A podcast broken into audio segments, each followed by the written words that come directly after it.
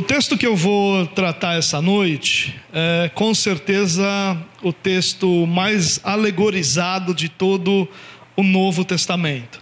Eu vou falar hoje sobre João capítulo 2, versículos 1 até o versículo 11, onde aquele texto tão conhecido da água transformada em vinho é apresentado para cada um de nós. E quando eu digo que esse texto é, é um dos mais alegorizados, eu estou dizendo isso porque é nesse texto que nós encontramos é, muitas verdades comuns na igreja, apresentadas na igreja. Por exemplo, é, lendo esse texto, as pessoas costumam dizer o seguinte: que a água transformada em vinho representa a transformação que Deus faz na vida do cristão. Isso é verdade. Ninguém nega que a transformação que Deus faz na vida de alguém que Ele chama, de alguém que Ele regenera, é uma transformação semelhante à transformação da água para o vinho. Muda completamente a realidade. Isso é verdade. Uma outra alegorização que normalmente se faz é aquela dizendo que se Jesus foi num casamento, é óbvio que Jesus aprova o casamento e que o casamento é uma instituição sagrada para Deus e que o casamento é uma instituição valiosa demais para Deus. Isso também é verdade. É claro que Jesus ir a um casamento é uma espécie de aprovação de Jesus para aquele tipo de cerimônia. Ninguém nega isso, ninguém tem nenhuma é, dúvida em valorizar o casamento, em perceber o valor que o próprio Jesus deu para o casamento, indo a um casamento. Mas nenhuma dessas alegorizações são é, solitárias, ou seja, não é nesse texto que nós aprendemos esses valores. Nós só podemos fazer qualquer tipo de alegorização porque a verdade já existe em outros textos. E aí, como a verdade já existe, nós pegamos o texto e transformamos numa alegoria para apresentar uma verdade que sem esse texto seria apresentada através de outros textos. Você entende isso? Então, o que nós devemos buscar nesse texto não são as alegorizações. O que nós precisamos buscar no texto é o que ele significa. Por que, que João apresenta esse texto para nós? Por que, que João é, inicia é, o relato dos sinais de Jesus com esse texto. João aqui ele está iniciando uma divisão da sua carta que é chamada de livros, livro dos sinais.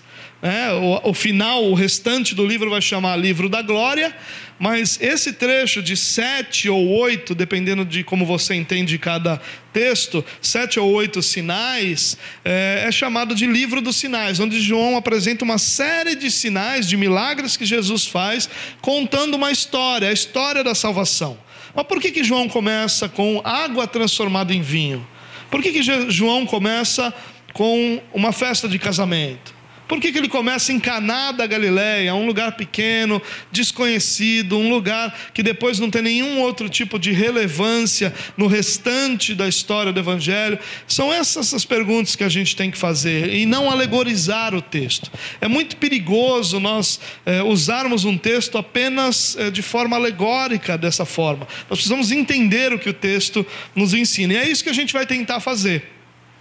É claro que no final da mensagem, como você já está acostumado, eu quero fazer algumas aplicações, né? E normalmente as aplicações incluem usar lições ou alegorias que a gente tira do texto para que a gente aplique na nossa vida. Mas eu quero focar um pouquinho naquilo que o texto é, nos ensina. Bom, vamos tentar entender um pouquinho a título de introdução é, o que estava acontecendo. É, Jesus é batizado e ali inicia uma contagem de sete dias, e o sétimo dia vai terminar nesse texto de João, capítulo 2. Nesses sete dias, João vai apresentando uma série de eventos, por exemplo, João Batista é interrogado pelos mestres da lei, é, pelos religiosos, na verdade. Jesus encontra os primeiros discípulos, depois, esses primeiros discípulos encontram outros discípulos, e esses dias vão se desenvolvendo, culminando aqui no primeiro sinal apresentado é, por João. Bom, João é batizado, Jesus é batizado, perdão, por João Batista em Betânia. E o que parece aqui é que Jesus volta para Nazaré e lá ele é então é, convidado para uma festa em Caná. Caná ficava a cerca de 14 quilômetros ao norte de Nazaré. Nazaré é a cidade onde Jesus cresceu com sua família, onde ele passou os primeiros 30 anos da sua vida, com exceção dos primeiros um ou dois anos, é, onde ele foi para o Egito e teve as experiências em é, Jerusalém e em Belém. Mas ele passou grande parte desses 30 anos em Nazaré e agora ele está indo para uma festa 14 quilômetros ao norte, numa cidade chamada Caná. Então, vamos dar uma olhadinha nesse texto. Como eu tenho feito sempre, nós vamos ler o texto por partes, conversar um pouquinho sobre ele e lá no final a gente vai falar das aplicações. Bom, se você quiser acompanhar é, no telão, você tem aí a mesma versão que eu estou usando, é a versão NVI. Se você quiser acompanhar na sua Bíblia ou no seu celular, fique à vontade também. O texto começa dizendo assim: No terceiro dia, ou seja, o terceiro dia dessa série de relatos aí, o terceiro dia depois que ele está com os discípulos, ou depois daqueles eventos relatados anteriormente. No terceiro dia houve um casamento em Caná da Galileia. A mãe de Jesus estava ali. Jesus e seus discípulos também haviam sido convidados para o casamento. Tendo acabado o vinho, a mãe de Jesus lhe disse: Eles não têm mais vinho. Bom, eles estavam numa festa de casamento e as festas de casamento em Israel elas eram diferentes, elas tinham duração de até sete dias. É, e a razão disso não quer dizer que todo mundo ia no primeiro dia e ficava até o sétimo dia. Não é isso, a gente tem uma percepção errada. A festa durava sete dias. Porém, é, a razão dessa, desse, desse, tempo das festas é que as pessoas vinham de localidades distantes e as pessoas podiam estar num dos dias da festa, celebrando com os noivos. É claro que as pessoas próximas, as famílias, acabavam celebrando durante praticamente esses sete dias. Jesus é convidado, Maria é convidada, os discípulos de Jesus são convidados, o que demonstra que havia uma proximidade ali de Jesus, da família de Jesus, com a família de quem estava é, casando. Bom, e aí acaba o vinho. E acabar o vinho é, significava grande vergonha para os noivos. Era um golpe muito forte na reputação dos noivos. Existem relatos antigos de processos jurídicos da família da noiva contra a família do noivo por problemas em festas de casamento, como acabar o vinho, por exemplo. Era uma coisa muito séria. Não é assim, acabou o vinho, ah, então vamos juntar uma graninha aqui, vamos ali, a gente compra mais um ali no mercado. Não era, é, isso não era possível. Essa era a responsabilidade completamente é, nas mãos do noivo, da família do noivo, e era um golpe muito forte na reputação no, do noivo, principalmente. Acabar o vinho na família do noivo era algo de grande vergonha. Né? E aí acaba o vinho. E aqui eu só quero fazer um parênteses antes de continuar e falar de Maria. É algo que, só para a gente pensar um pouquinho, irmãos. A gente vê aqui que é extremamente legítimo a gente celebrar os nossos momentos de alegria. Tem muito cristão que tem dúvida sobre isso. Será que eu devo celebrar aniversário? Não devo. Será que eu devo fazer festa? Não devo. Aqui a gente percebe que é extremamente legítimo celebrar os nossos melhores momentos. Nós devemos fazer isso festas de casamento, aniversários, bodas, elas devem ser celebradas. Não tem nenhum problema em celebrar nenhum desses eventos. O que a gente não pode esquecer, irmãos, e apenas aproveitando aqui o momento que a gente está passando por uma festa para dizer, como uma palavra de alerta, o que a gente não pode esquecer é que a nossa vida é corandeu. Se você não está acostumada com essa expressão, essa expressão significa de forma é, livre diante de Deus toda a nossa vida é vivida diante de Deus. Não existe absolutamente nenhum momento e nenhuma realidade da nossa vida que é vivida a parte de Deus. Toda a nossa vida, cada momento da nossa vida, cada fato da nossa vida é vivida corandeu, diante de Deus. Deus, nós estamos diante de Deus em cada aspecto da nossa vida. Por isso, a nossa atitude deve ser santa na igreja, como deve ser em qualquer outro lugar, em qualquer outro momento, porque nós não estamos diante de Deus somente aqui. Nós estamos diante de Deus em cada momento da nossa vida. A ideia que nós às vezes temos de que aqui é um lugar mais santo do que algum outro lugar onde eu estou, ela não é verdadeira. Nós estamos diante de Deus em cada momento e em cada aspecto. Por isso, só como uma palavra de alerta, lembre-se: não use da sua liberdade para enfraquecer o testemunho que sua vida dá daquilo que Deus está fazendo com você. Viva os melhores momentos da sua vida, celebre. Quando seu, seu filho faz aniversário, é claro que você deve celebrar isso. Se você pode celebrar isso como uma festa, maravilha. Se você não pode, celebre de alguma forma, mas não deixe de celebrar os bons momentos e as boas datas, porque são dádivas do Senhor para nós. Porém, não esqueça que você não está celebrando a parte de Deus, você está sempre celebrando diante de Deus. Nós vivemos orandeu.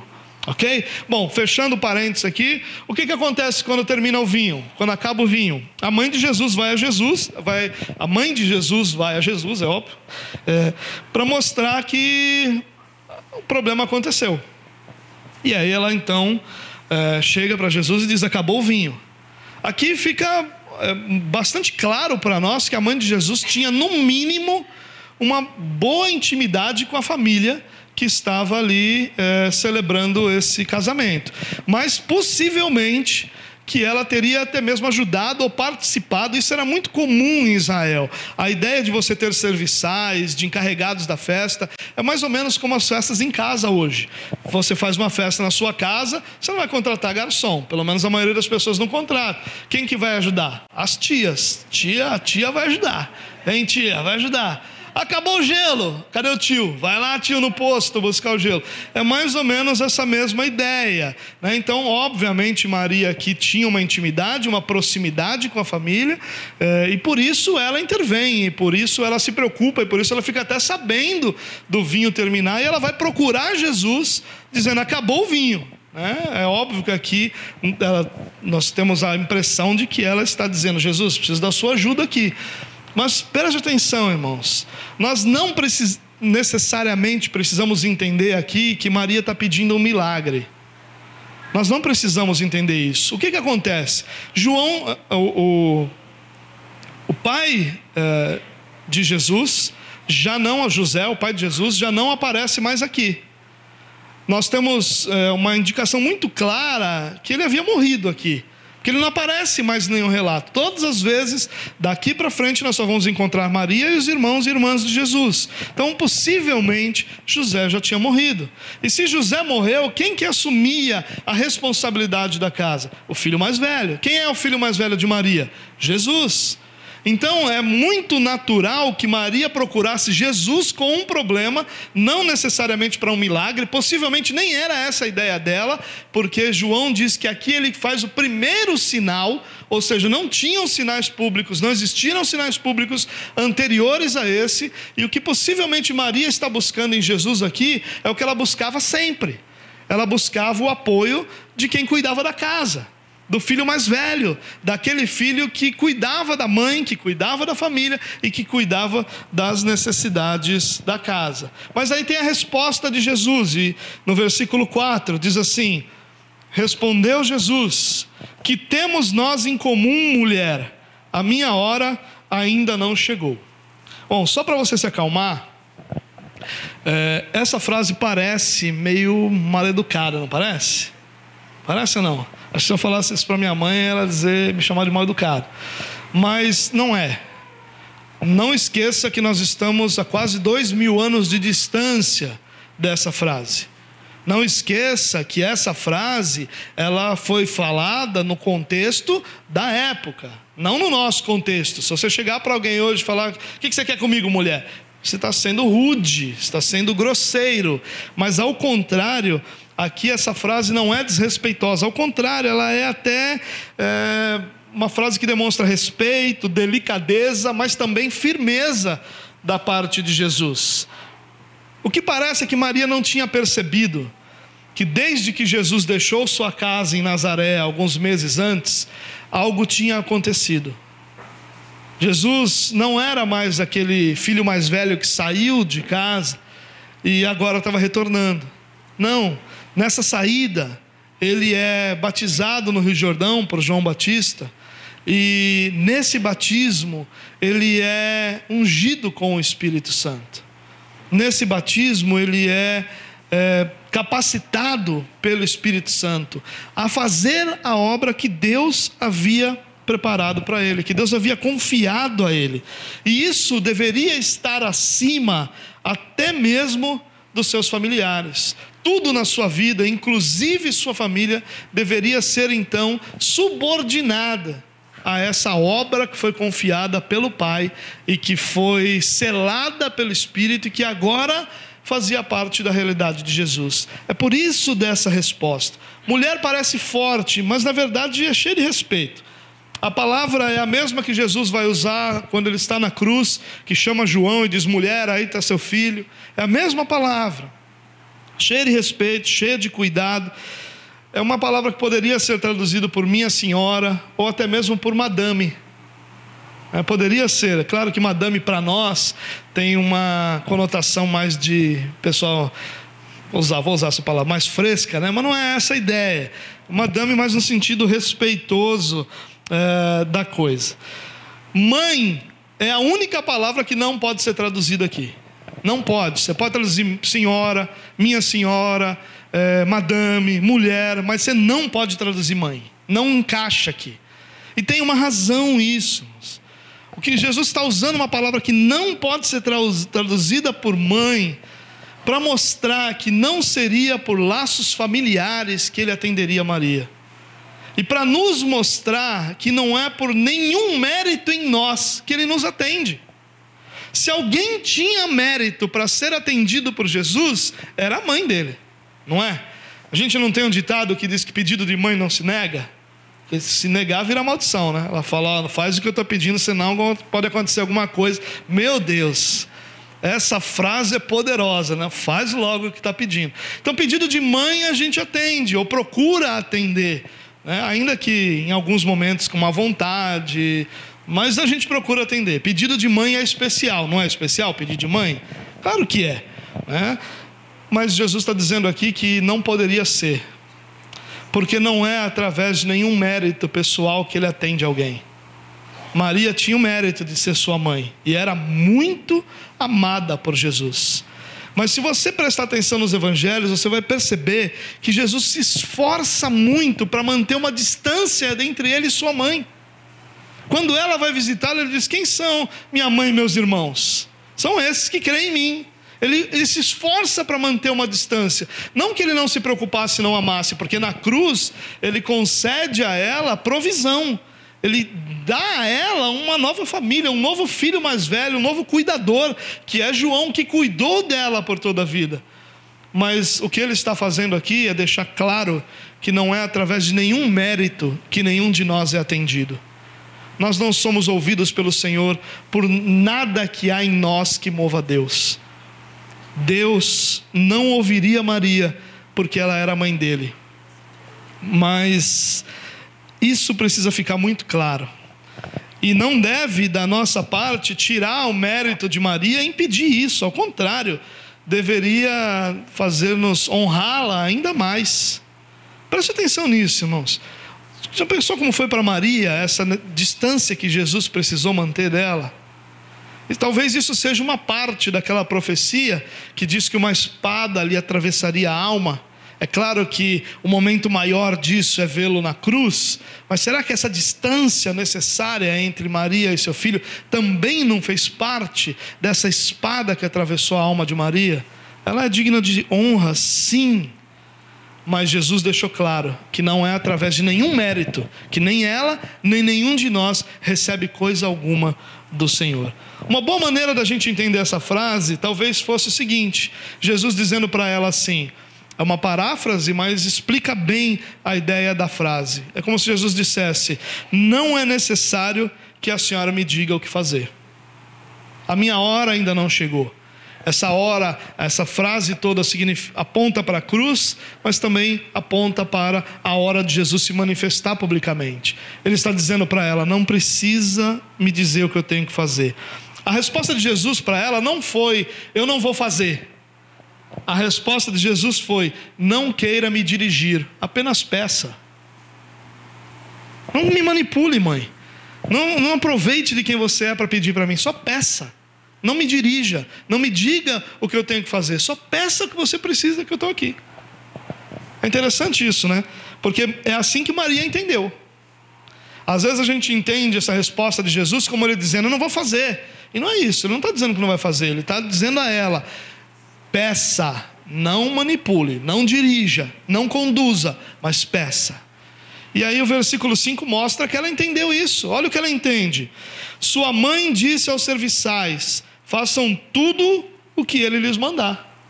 Jesus disse para ela essa frase e ela vai lá para os serviçais: ó, faça tudo o que ele mandar. Maria entendeu o que Jesus ia fazer ali. Maria entendeu que a resposta de Jesus não era um não, era só corrigir a motivação de Maria, corrigir o coração de Maria ali. E ela foi aos serviçais, preparou-se para dar atenção a Jesus, e Jesus vai lá e pede aos serviçais uma coisa difícil. Mas aqui é interessante que Maria deixa de ser mãe para ser uma das que creem.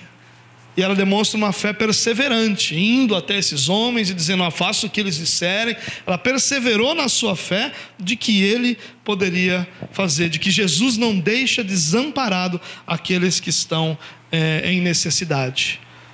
Poucas palavras de Maria foram escritas, registradas, mas essas aqui são importantes.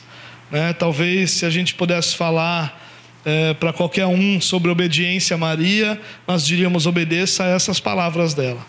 Se nós obedecermos essas palavras, certamente nós estaremos fazendo grande coisa, porque ela aponta-nos para Jesus. Faça o que Ele mandar. Deixe que Ele conduza, deixe que Ele dirija, deixe que Ele assuma o controle. Versículo 6 diz assim: Ali perto havia seis potes de pedra do tipo usado pelos judeus para purificações cerimoniais. Em cada pote cabia entre 80 a 120 litros. E disse Jesus aos serviçais: Encham os potes com água. E os encheram até a borda. Bom, a festa era Israel, é óbvio que os judeus tinham seus cerimoniais de purificação, e esses potes de pedra, pedra é melhor do que barro para é, ser impermeável, esses potes de pedra eram usados para lavar as mãos e os pés é, de quem chegava na festa. Estavam lá seis potes, cabiam entre 80 e 120 litros, já vazios de terem sido usados para todos os convidados ali da festa, e Jesus diz: Olha, enchem esses potes de água. Coisa difícil Jesus pediu. A gente está falando aqui de 500, talvez 600 litros d'água. Algumas estimativas variam entre 400 e 600 litros de água aqui sendo usadas. E encher 600 litros d'água sem que você tenha uma torneira, uma mangueira, uma bomba ou qualquer coisa do tipo, indo buscar água no poço, não era um pedido fácil. E eles atenderam Jesus, o que mostra mais uma vez a força que Maria tinha dentro da organização uh, dessa festa, dessa festa que eles enchem até a borda. Eles não enchem mais ou menos, não, eles enchem até a borda. E olha a continuação que Jesus diz. Então lhes disse: Agora levem um pouco do vinho ao encarregado da festa.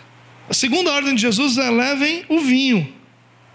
O milagre já tinha sido feito de forma silenciosa, sem luzes, sem trovões, apenas a poderosa presença de Deus foi suficiente para que o milagre acontecesse. Ah, irmãos, se a gente conseguisse crer nisso, que nós não precisamos de nenhum trovão, luzes, raios, vento, que o que nós precisamos de verdade para que haja o milagre na nossa vida é a presença poderosa daquele que pode realizar esse milagre. Não são, eh, não é a forma ou não são os eventos secundários, simplesmente aconteceu. Ninguém viu, não teve uma palavra mágica. Jesus não ungiu a borda do pote, não teve uma dança, não teve um nada. Simplesmente a presença de Jesus ali foi suficiente para que o milagre acontecesse. E é nisso que nós cremos, que a presença de Jesus em nós é a realizadora de qualquer milagre em nossa vida. Não, não precisamos de mais nada quando nós temos a presença poderosa de Jesus entre nós. Olha o que acontece. E assim o fizeram. O encarregado da festa, e só um parênteses aqui, encarregado da festa seria uma espécie de chefe dos garçons ou de maître. Ele era alguém que não precisava ser necessariamente é, convidado, deve ter sido, por exemplo, o tio mais chato da festa, né, que manda, gosta de mandar nos outros, é esse tio que é encarregado da festa. E ele era responsável por ver se as mesas estavam bem servidas. Sempre tem uma tia assim na festa, não tem? Oh, vem cá, você pode servir ali, eu não comi, a sobrinha não comeu, né? Ah, ali não está indo refrigerante. É, era um carregado desse das festas, da festa que tinha lá. Ele ficava responsável por ver se a comida e a bebida estavam sendo corretamente distribuídos. Bom, mas voltando ao versículo 9 aqui. O encarregado da festa provou a água que fora transformada em vinho, sem saber de onde este viera, embora o soubesse os serviçais que haviam tirado a água. Então chamou o noivo e disse: Todos servem primeiro o melhor vinho, e depois que os convidados já beberam bastante, o vinho inferior é servido, mas você guardou o melhor até agora. É, essa tradução, quando já beberam bastante, é uma tradução, tradução generosa, bondosa, né? Porque o correto seria quando já estão embriagados. É essa a ideia. Então a ideia qual era? Começou a festa, manda Coca-Cola pessoa já bebeu demais, já está. Agora dole cola. Se o cara continuar querendo refrigerante, it cola. Né? E se continuar querendo, vamos inventar alguma coisa aí que. É, deve ter alguma coisa pior que it cola. Suco de Coca-Cola, meu Deus. Bom, era por aí a ideia. Mas o encarregado, ele fica espantado. Ele não sabe do milagre. Ele não sabe do que Jesus fez, ele só recebe. Ou quem está servindo, os garçons tão, foram até ele e levaram para ele o vinho da festa. Experimenta esse vinho aqui que nós vamos servir agora. E ele chama o noivo e diz: O que, que aconteceu? Todo mundo serve o melhor e depois vai para o pior. Você fez o contrário, você guardou o melhor até agora. É assim que as pessoas veem os milagres de Deus na nossa vida, irmãos. Sempre como algo natural. Elas não conseguem enxergar Jesus como o transformador das realidades da nossa vida.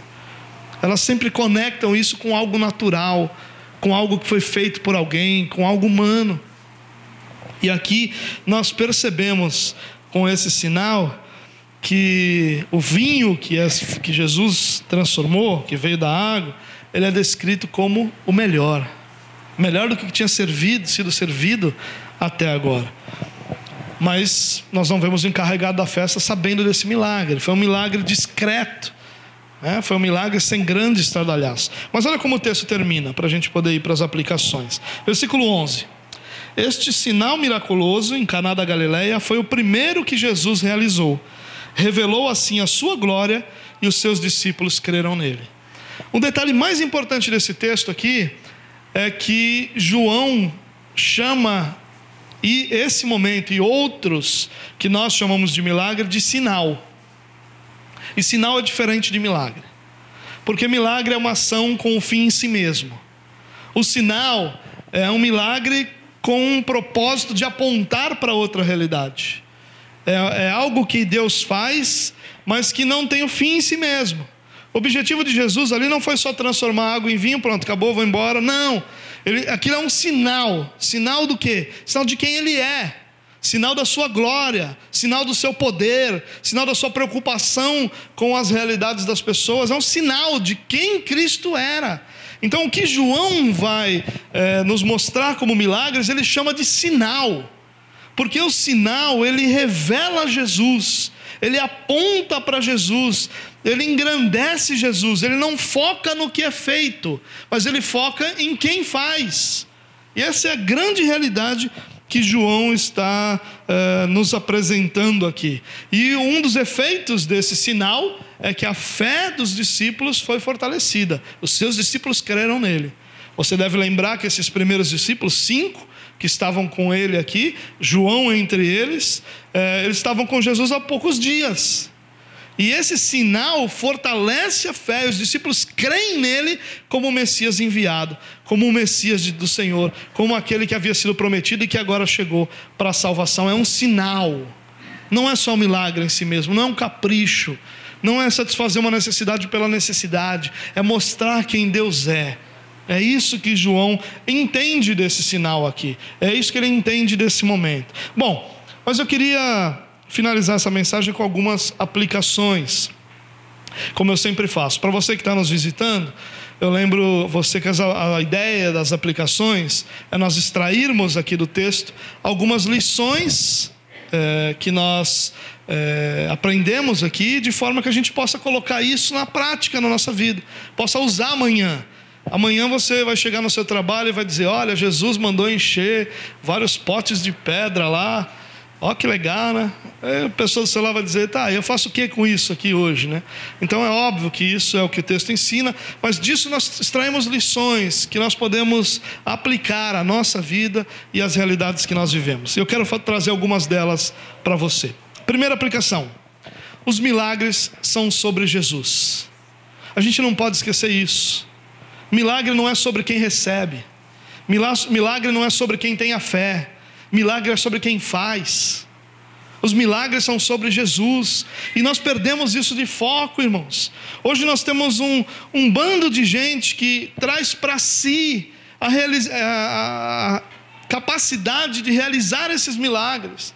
Trazem para si o foco desses milagres realizados. E Jesus não é glorificado em nada disso. Não esqueça, os milagres são sobre Jesus.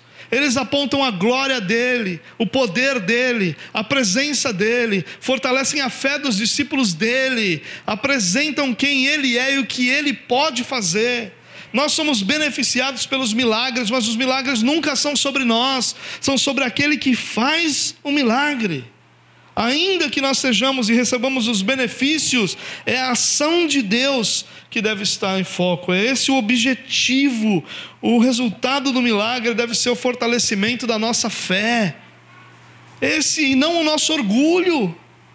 Quanta gente recebe o um milagre e se torna orgulhosa, presunçosa, como se tivesse tido algum mérito em receber. Os milagres não são sobre quem recebem, os milagres são sobre quem o faz, e quem faz milagre em nossa vida é o próprio Deus e Deus somente. Ele deve ser o foco de cada realidade da nossa vida, de cada milagre que nós vivemos, de cada momento, cada milagre, que cada milagre sirva para a glória de Deus, para glorificar o Senhor, para mostrar quem o Senhor é. Segunda aplicação.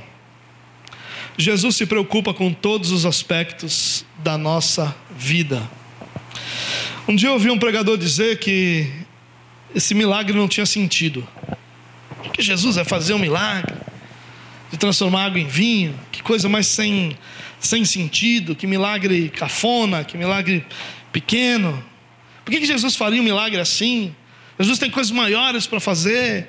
A religião faz isso, irmãos. A religião ela cria na cabeça das pessoas um, uma sensação de megalomania, de, de grandeza como se Deus só tratasse com as coisas grandiosas e não tratasse com sua criação, não tratasse com seus filhos.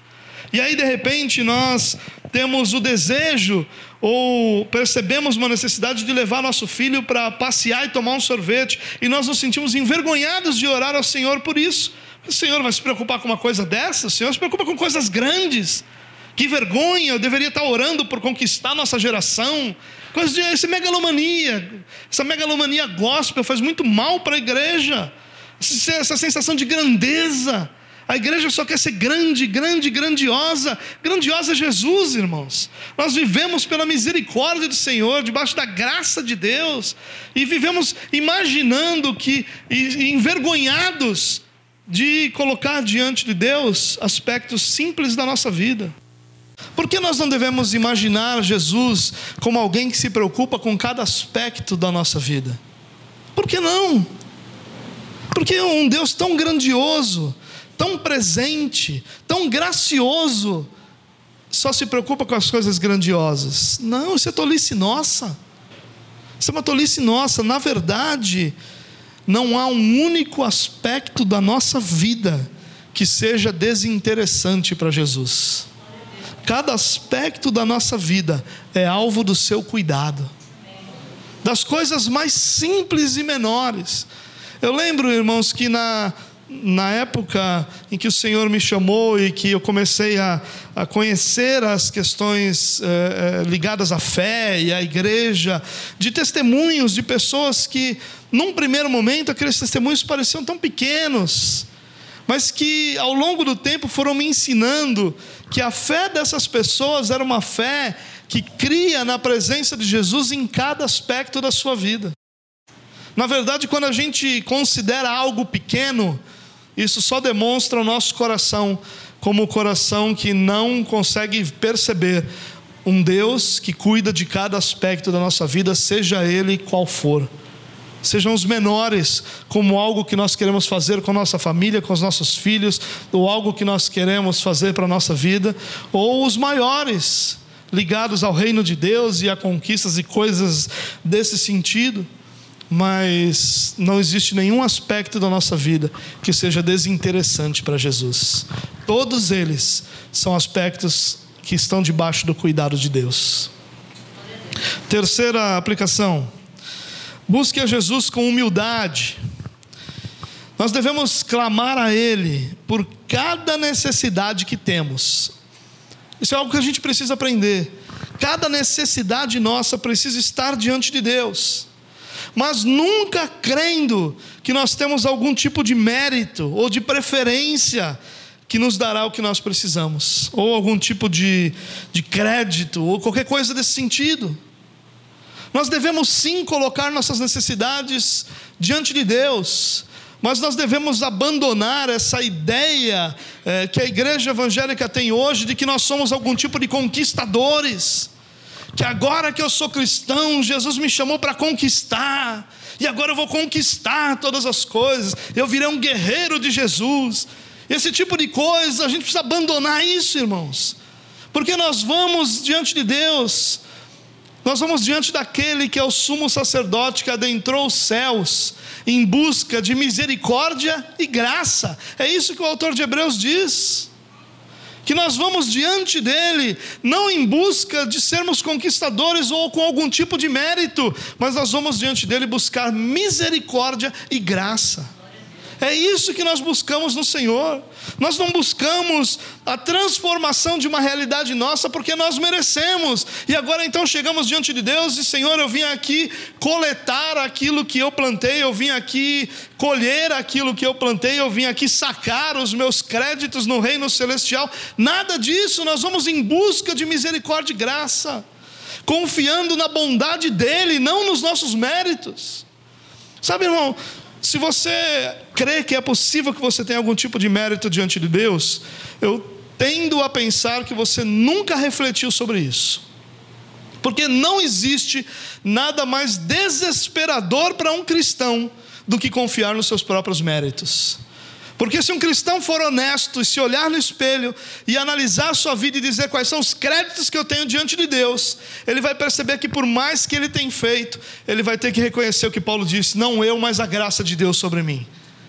E que ele vai ter que reconhecer que, por mais que o Espírito Santo direcione, o convença, o ensina, por mais que a, ensine, por mais que a palavra mostre, todos os seus pecados são responsabilidade exclusiva dele.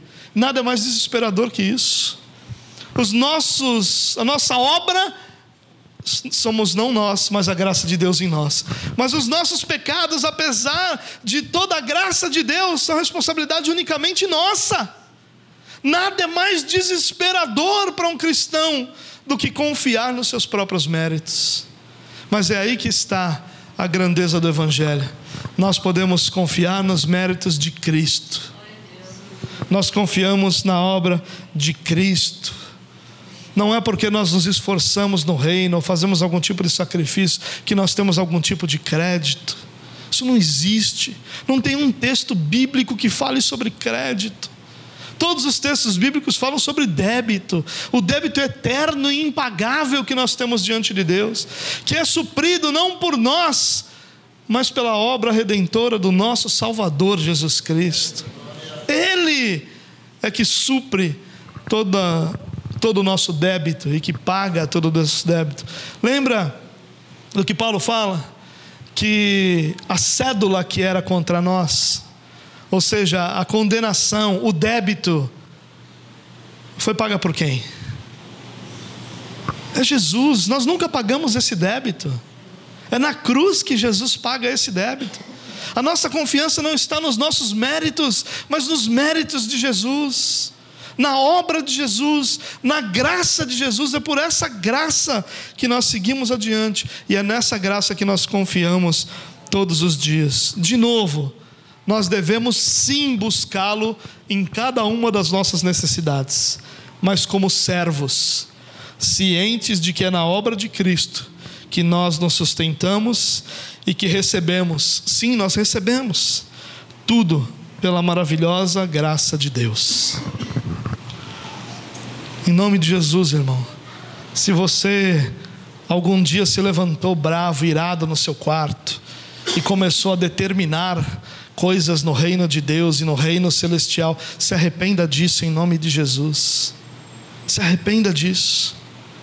A autoridade quem tem é Jesus. Poder para transformar realidades espirituais, quem tem é Jesus. Nós clamamos a Ele, confiando na Sua graça e misericórdia. Mais uma aplicação, penúltima para a gente terminar. Obedecer a Jesus tem seu custo. É impossível que você obedeça aquilo que Jesus está ordenando, sem que isso tenha um custo sobre a sua vida. Quando Jesus diz para encher os jarros de água, a gente está falando de um volume de mais de 500 litros que era difícil de encher e que é feito.